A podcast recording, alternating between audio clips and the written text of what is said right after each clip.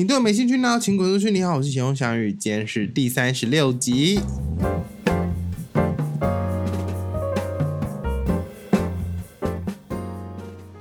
啊，上上周我不是有跟大家搜集一些题目嘛，然后上礼拜就聊体育课嘛，就是也蛮多人传给我说他们体育也很烂，然后很气多气什么的，然后包括一个就是我的国小加国中同学，所以他整个就是有半段都听得懂，就是就瑜伽课啊这边侧立倒翻，哎，侧翻倒立，就是我们国中体育多烂啊，然后体适能很差什么，我们就小聊一下，然后有粉丝跟我说什么立定跳远只能跳一百三。我们就是很可怜，好不好？好，但是这一集呢，就是有有一点微微微微的延续上集的话题。大家看标题应该就知道，今天要聊的是动画影响的人生兴趣，虽然大多都放弃了。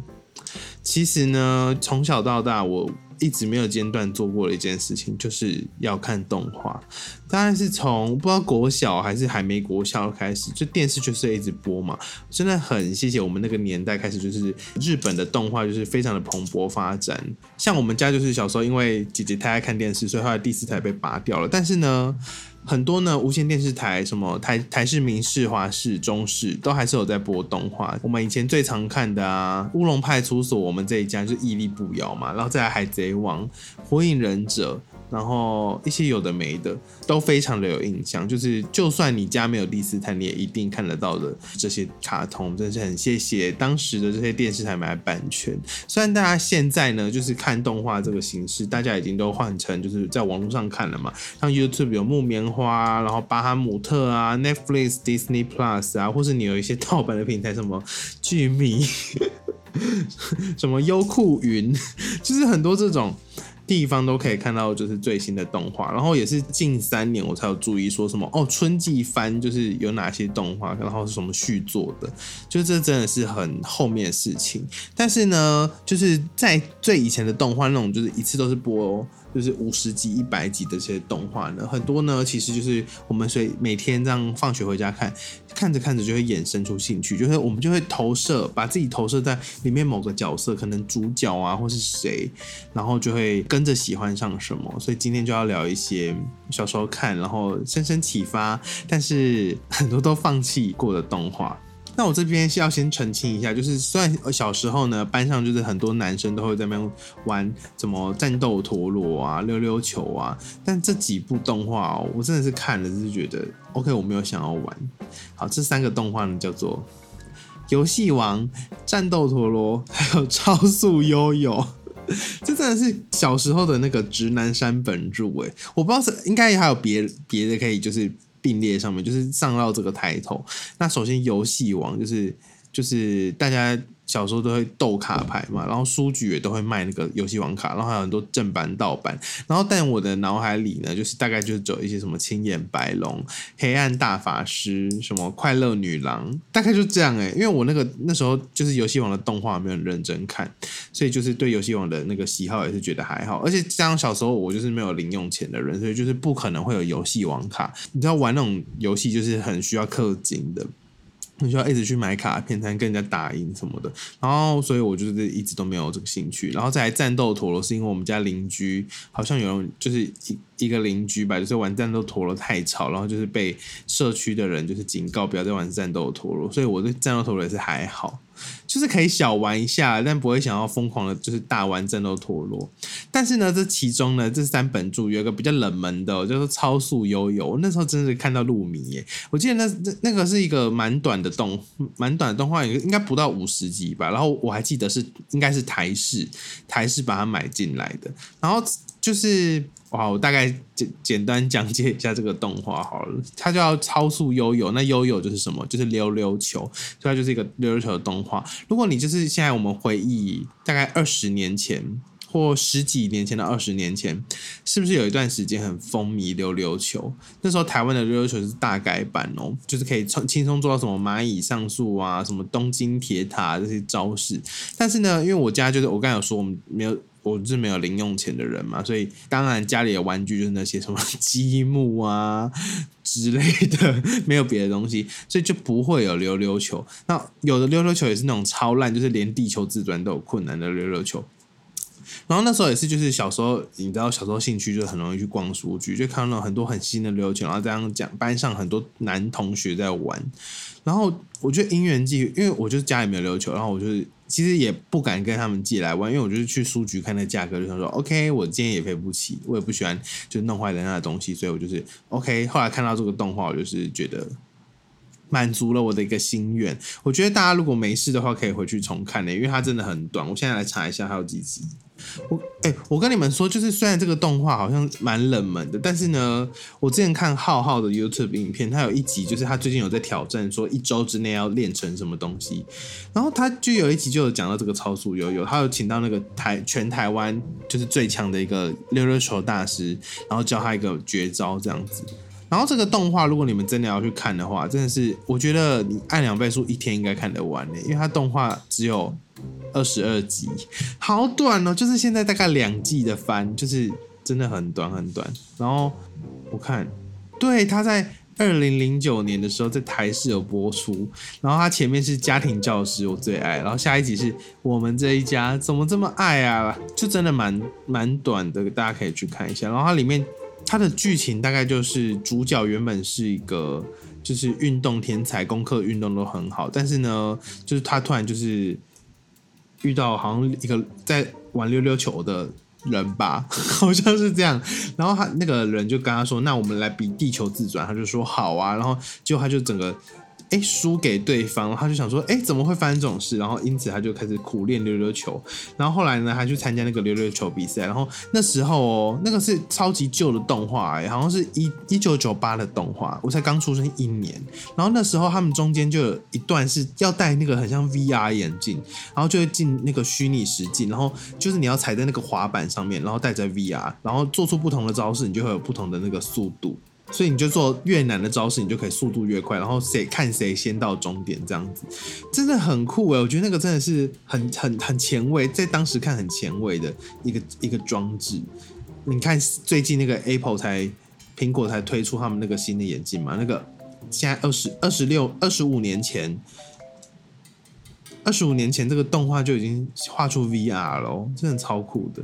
反正就是二十二集的小短片，大家如果没事可以去看。但是呢，这个其实不算在今天的主题内，因为它我后来也没有去玩溜溜球。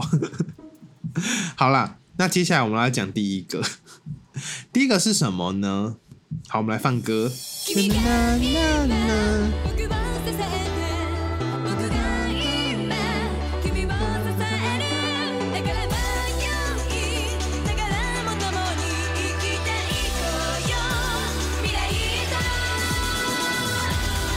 对，就是《麒麟王》这个片头曲，是不是勾起回忆？真的是回忆杀。我忘记是先看《麒麟王》才去学围棋，还是先学围棋再去看《麒麟王》。总之呢，那时候就是意外的接触了《麒麟王》这个动画。它其实好像是比《超速悠悠》还晚一点点的动画，就是两两两千年左右。开始播吧，然后它其实也不长哦，总共就是大概七十几集而已，我记得不到一百集，就真的算中中篇的动画，但是都是跟现在的很多那种十二集、二十四集比，真的是算很长了啦。但是以前动画你们也知道，那个火影忍者随便就七百多集，海贼王到现在还没停更，你们就知道它其实是真的算是一个。短片动画相较其他的来说，那《麒麟王》应该没有人不知道剧情吧？如果你不知道剧情的，我建议你花三天的时间，也是开两倍速把它看完。我曾经在呃疫情爆发，然后学校就是可以远距教学的时候，在家里用三天把它全部看完，还是很好看。总之，他的故事在讲什么呢？就是主角叫近藤光，然后他好像原本是不会下围棋，然后在爷爷家的仓库就找到一个很很老的棋盘，结果上面有写字，结果他就摸到写字之后，他就可以看到鬼了，就是触发阴阳眼，他就看到那个左为古代骑士的左为，然后他原本是就是好像是什么平安时代的天才骑士，但是因为对手作弊，所以他就输了，就所以他最后就像那个屈原一样，就投江自尽这样子。因为他的那个冤魂就是一直附在这个棋盘上面，他就一直希望可以达到那个神乎其技的境境界。怎么办？我超久没看，我还是可以完整背出他的剧情呢。所以他后来就是一直附身在近藤光旁边，因为只有阿光看得到他嘛。然后他就一直附身在他旁边，就是想想想办法下围棋，然后结果阿光就直接去找那个他同年龄最强的人，就是塔矢亮跟他 PK，结果连围棋都不会拿，直接把对方干掉，然后他大家傻眼。说哎、我好像在大爆雷，可是这个是二十年前的动画，应该没有关系吧？总之就是这样子。但是呢，我现在回想我那两年，我其实学了两年围棋，真的完全没想法。因为其实我们学围棋那时候好像就是因为麒麟王关系，台湾就掀起那个围棋潮，就是很多围棋的那种学堂啊、补习班，就是如雨后春笋般出来，跟那个葡式蛋挞有点类似。还是青玉的那个翡翠柠檬，我也不太确定，反正就有点类似那个状态。然后我就记得，就是我家附近就开了一个围棋的那个学堂。那小时候我我爸妈也不知道叫我学什么嘛，我记得好像幼稚园我就去学了，好像两年还三年。那一开始全部都在写那个课本，就说哎、怎么小，它它还有分，我记得还有分小盘、中盘跟大盘哦。然后我人生中好像真正跟人家对弈只下过一次大盘，因为我根本就不会玩。然后我也大概只知道，就是就是可以，如果把人家全部围起来，就可以把子吃掉，大概就是这样子。然后最后好像就是要比谁围棋子占的地比较多才算。然后我完全就是不会算那个有几块地耶，我真的是超烂的，我真的超烂的。反正他那个课本就是教一些基本功，但是我觉得对，就是 对我个人呢是完全没有什么帮助，我真的是不会下。总之呢，现在叫我回去下围棋，我也是不会啦。而且那时候我就发现，我回家回家也没有人可以跟我下。就是我虽然在那个补习班里面，就我都要一直用围逃避，就是写课本，然后写完 OK 答对就好，然后就懒得下棋，就觉得 OK 大概了解这样子。我就是那个一直在练一个基本功，然后没有去实战的人，所以就我就等级一直没有提升。然后家里没有人会下的状况呢，我只能跟谁下？我只能跟阿公下。那阿公下什么呢？好，五子棋跟象棋。所以后来进步的好像是五子棋跟象棋，真的好惨哦！我只能说，围棋真的算是一个不太实用的才艺，就真的很难呢，很难跟人家就是搞博或朋友交到朋友，我觉得好难。建议家长如果想要学兴趣的话，还是送他们去学音乐或是体育吧。我觉得围棋真是不用。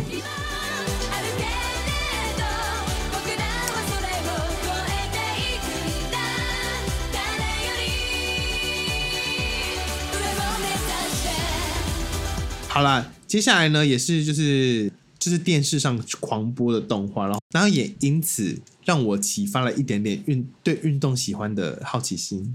那大家有听上一集的话，应该知道我体育有多差吧？就是非常的不会运动，然后体育课上什么就被笑什么，什么都非常的不顺。但我那时候是看了什么动画才引起我就是想要开始运动的热忱呢？好，第一个是《灌篮高手》。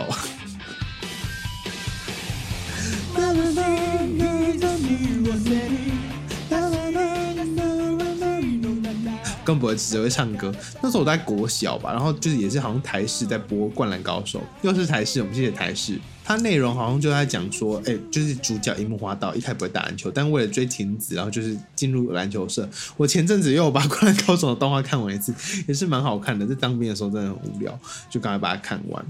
然后也今年初嘛，《灌篮高手》那个电影版也上了，非常的好看，新歌也很好听。但是呢，我小时候呢，国小因为就是一直在盖校舍，所以操场就全部都拆掉了，所以我们就没体育课。然后后来还去上那个韵律课嘛，那我对韵律课就是完全没有任何的兴趣。但是呢，看《灌篮高手》就会让我就是想要假日有空的时候拿着篮球。就是找有篮筐的地方打，就是家里附近的国中，也是我后来念的国中，我都去在那边投篮但是呢，每次大概就是动个半小时，我就累了，然后就要想回家，然后还会经过那个那个杂货店买饮料喝，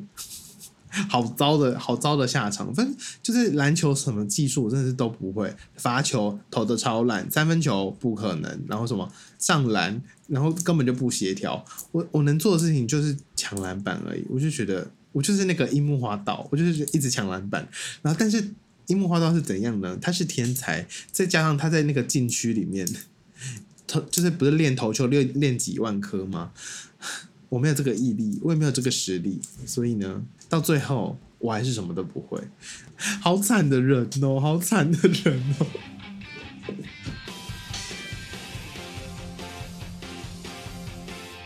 那另外一个运动动画呢，相信很多人都看过，只是它的动画初期呢，其实算是蛮正常的，但是大概到中间之后，就是变成超能力动画。好，这个就是超能力运动漫画的先驱网球王子。这个真我真的超爱、我基本上网球王子剧情还有每个人会什么招式，我是可以全部背出来的。我发现我就是看动画培养的兴趣呢，最后可能都是如何背出主角们的招式。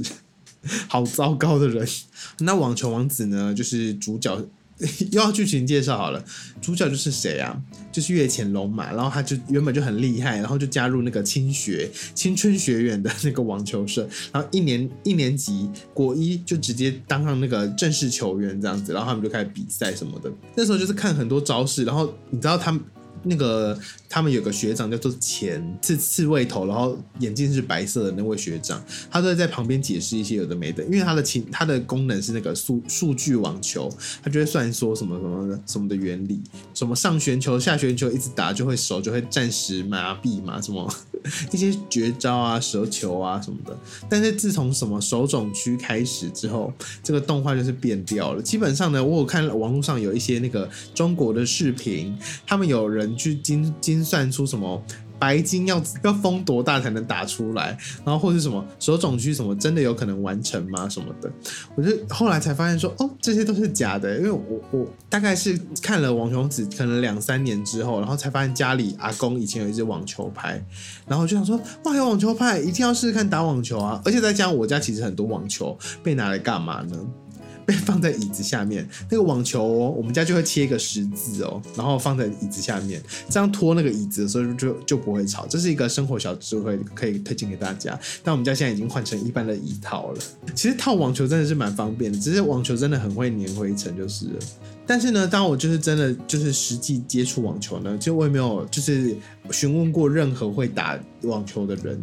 因为你知道台湾其实打网球就是没有那么兴盛，因为台湾网球场蛮少的，就永远都是那些阿伯阿姨在打，所以就是对新手来说是就是不太可能有办法进去。我们能做的事情就是拿着网球拍模仿网球王子里面的人物，然后下场就会是很惨，大概就是这样。所以呢，我那时候就是拿阿公那只球拍，就想说在那个那种。假日的时候，就是带到那种学校，然后对墙壁打看看，看会发生什么事。结果一打发现，哎，阿公那只网球拍会不会放了五十年呢？不确定，因为呢，阿公的网球拍整个球拍是木头做的，超重，超级重，就是超级实木那种。我光是单手要挥拍，就是做不到。然后他那个网子啊，也是不知道几百年没换，就是超超级硬，超级硬。那个我我如果网球打一下，它就会飞到超远的地方去，就是绝对是界外，绝对是全雷打。我觉得拿那个网球拍去打棒球，可能有办法全雷打，或是我的手会受伤或脱臼，大概就是这么这么严重的程度。所以呢。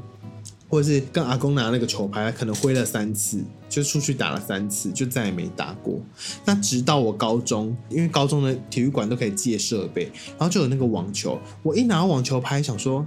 怎么这么轻？就是那个轻的程度，大概是只比羽毛球拍重一点的，就完全不是我以前拿那个斧头、拿榔头的那个重量哎。我就说，哎、怎么这么轻呢、然后导致我不小心每次打都太用力，然后都会直接飞走，又是飞。而且我们学校的那个网球场旁边就是铁轨，我那时候很容易不小心就把网球打到铁轨上面，我真的是很不好意思。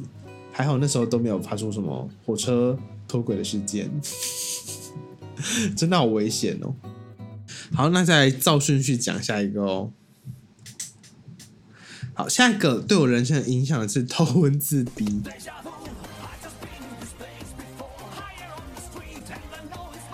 那为什么会有影响呢？其实就是我看完头文字 D，突然又看到一个游戏叫做 跑跑卡丁车，好糟糕哦！然后我就我就去狂玩跑跑卡丁车，那时候真的是疯狂玩呢。我记得我开始玩的时候是在一个亲戚家里面，就是过年我们会去新竹，然后一个亲戚家，然后他就教我那个办跑跑卡丁车的账号，然后我就开始练习那个新手教学啊、故事模式啊，然后就开始狂练什么甩尾，上网看那个什么双喷的教学。我玩的就，那时候车最新的是 PRO 哦，SR 还没出哦，就是 PRO 时期，但是在那边狂玩，也不知道在干嘛。然后后来就是回高雄了，在就是我记得好像三四年级吧，我也就是每次都会趁中午回家的时候就狂玩，因为跑卡丁车算是非常的适合小朋友，是因为它一场就是两三分钟，除非你玩超久，就不会有那种什么，比如说 low 一场要打半小时啊之类的这种状况，就是它两三分钟就可以脱身，然后你玩单人模式，你突然被切网路，你也没不会影响到队友，就是真的是蛮适合的。完全没有讲到头文字 D，因为其实影响我的是跑卡丁车啦。下一个也是动画跟电玩一同影响的，这个呢是 RO，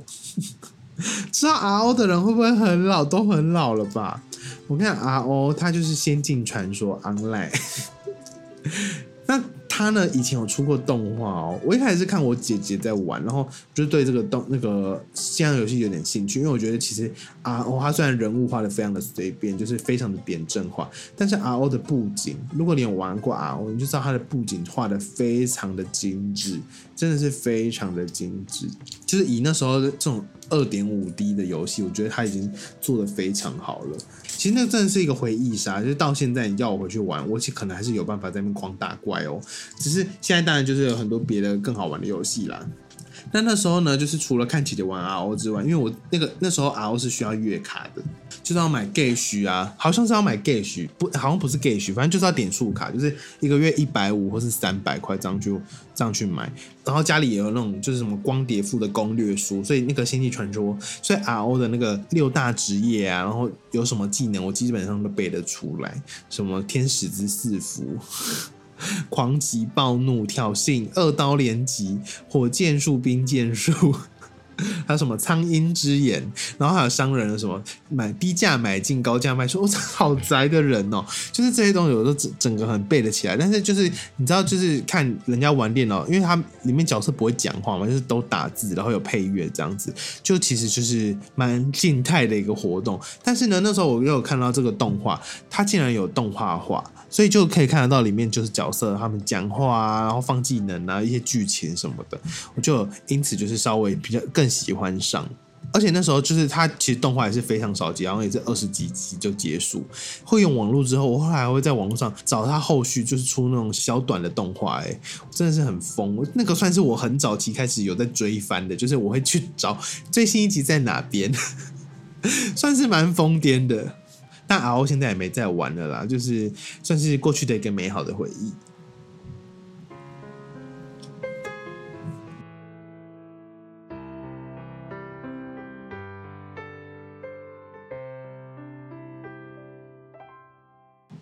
好，最后一个是今天的重头戏了，因为这个呢，真的是影唯一今天主题讲到影响我至今还会玩这个东西。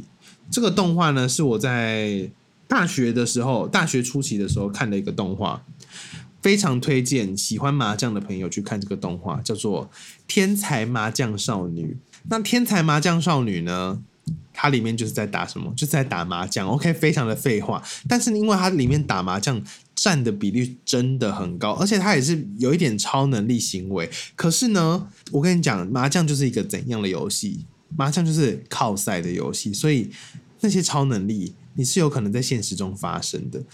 像我们大家打台湾麻将，就是什么清一色啊，然后天胡地胡这些东西会设立在那边，就是因为这些事情真的有可能会发生。怎样的天才麻将少女，他们打的是日麻日本麻将，所以我就是开始看天才麻将少女之后，我就有开始了解说日麻是怎么打，然后发现有一些 YouTuber 他们也很爱打，就是鱼竿菜渣，他们还有每年办那个日麻的比赛。而且日麻的计分方式就是跟台湾就是很不一样，台湾就是用钱算嘛，什么几底几台这样子，然后连庄就是一直上去，而且台湾的麻将就是崇尚什么，就是崇尚屁胡，谁胡得快就是谁赢这样子，其实这样。然后呢，我小时候我们家也没有人会打麻将，但是因为就是电脑里面有个免费软体，就是一个打麻将的软体，所以我就大概懂麻将的规则。但是从大学开始了解到日麻之后，真的是我今天就是很希望当一个日麻推荐大使。如果如果你真的就是觉得哎、台马好像有点小无聊，然后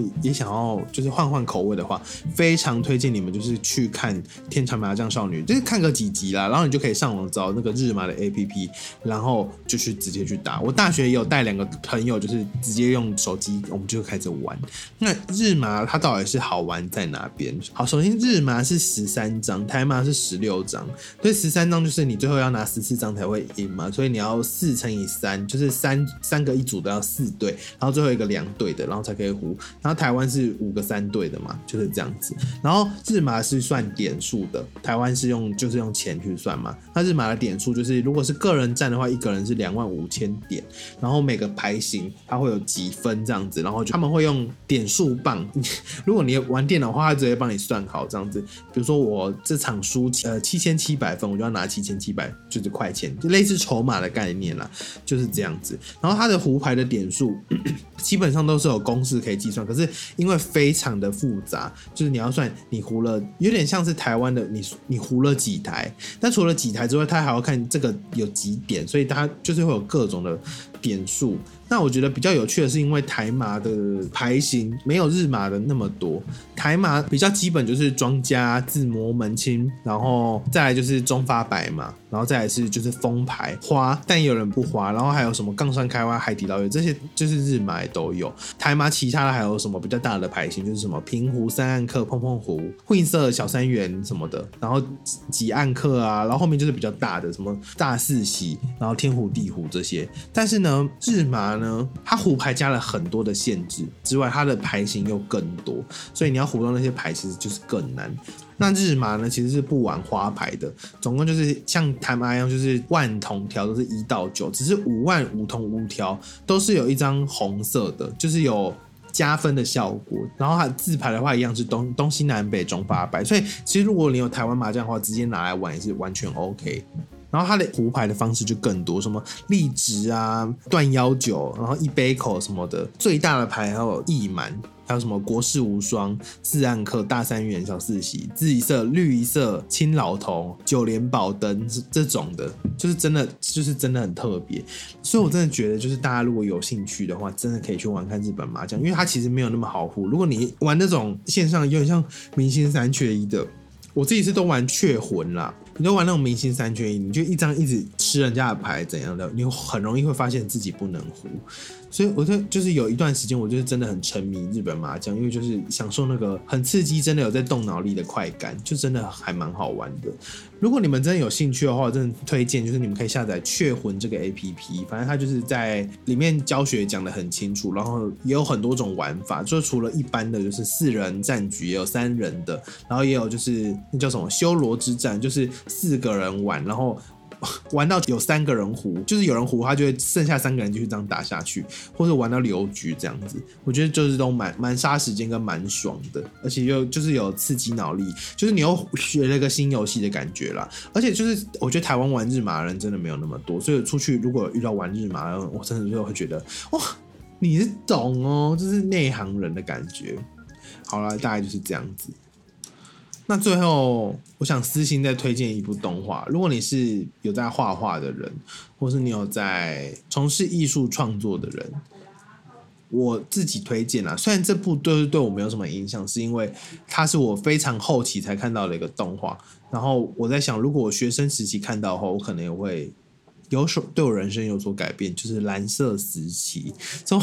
发音有问题，蓝色时期。好了，那这部在讲什么呢？他是在讲一个主角，他其实是他虽然课业表现很优秀，出去玩的朋友也很多，但是他其实心里一直会觉得很空虚。直到他在学校的美术社看到一幅很大的油画，才开始对就是绘画产生兴趣。但是因为他们家其实也不是说特别富有，所以他就想说，他希望可以考得上国立的。美术大学，但是呢，全日本的国立的美术大学只有一间，就是东京艺术大学，其他都是私立的，所以他就在高中升大学的时候，学校不是那种就业辅导吗？不是就业辅导，升学辅导，他就填上他的志愿，他就三个都写东京艺术大学，所以他在高二的时候就开始在学校美术社开始狂画画啊，就是练习啊，然后还后来去补习班这样子，就真的很很蛮特别的。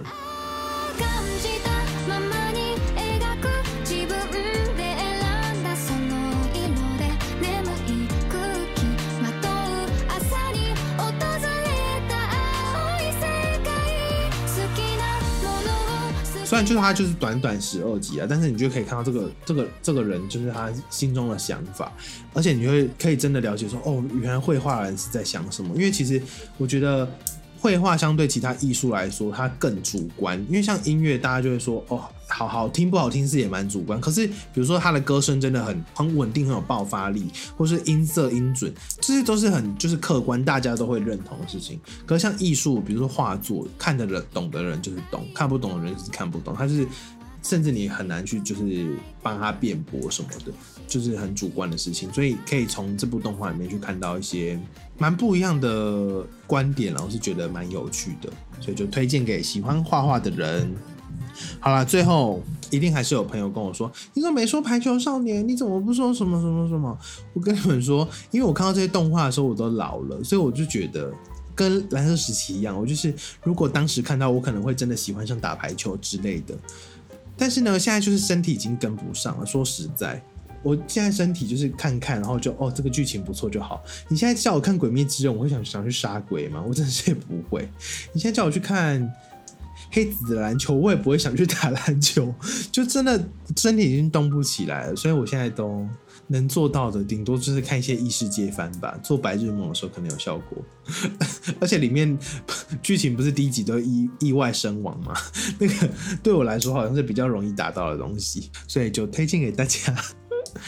好啦，以上就是今天大概聊的，就是影响人生兴趣的一些动画。那不知道你有没有什么其他也是影响你人生兴趣的动画，也可以推荐给我，我可以去看看。或是你真的被影响，比如说你真的去因为排球少年去狂打排球了等等的，我都觉得很棒很棒。我们这一代就是动画孕育出来的人类。